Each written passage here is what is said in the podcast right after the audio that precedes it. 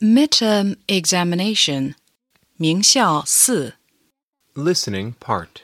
听力部分， 1. Listen and choose.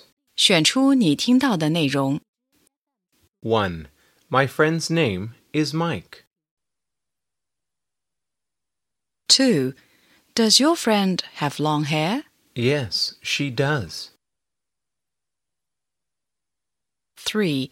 Please write your name on the cover of the book. 4. It's a cloudy day. I can see some white clouds in the sky. 5. What's the present? Open the box and see. 6. What do you think of your class teacher? She is kind. 7. The rabbit has two long ears and a short tail.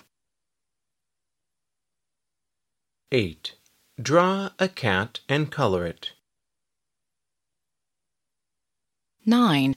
My sister can count to 10, but she can't read. 10. My room number is 9415. 2. Listen and choose. 听录音，选出你听到的句子。 1. Write your name on the card. 2. Two smart boys are running in the rain. 3. How old are you, Tom? 4. Eva can sing, but she can't swim. 5. I can play with my dog. 6. Mrs. Ong is our new maths teacher. 3. Listen and choose. 听录音，选出正确的应答句。 1. How old are you, little girls? 2. How old is your brother? 3. What color is your hair? 4. Clean your desks, children. 5. Is Kevin your friend? 6. Who are you? 4. Listen and choose the right sentences. 听句子，选出意思相符合的句子。 1. Happy birthday, Alice. 2. Look at my ears. They are small, but my eyes are big. 3. Today is my sister's birthday. There are 10 candles on the cake. 4. Is that short boy Peter? Yes, but he is very strong. 5. My cat Susie doesn't like playing with her toy, but she likes playing with her tail. 6.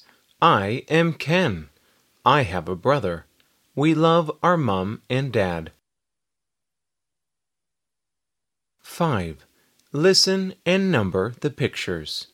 根据听到的内容给图片编号。 1. I am small and cute. I have a long tail. I can catch mice. Who am I? 2. I am small. I have two long ears and a short tail. I can hop. Who am I? 3. I have a long tail. My eyes are big. I like eating bananas. Who am I? 4.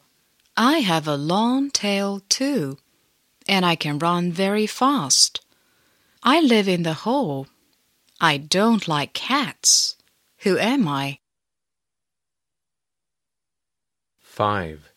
I have a long tail and a big mouth. I live in the water. Who am I? 6. Listen to the passage and complete the table. 听录音，根据听到的内容完成表格。Hello, my name is Lisa. I have many friends in our class. Now let me tell you about some of them. Jeff is a tall and strong boy. He can run fast. He is nine years old. Lily is nine too. She is thin. She can dance well.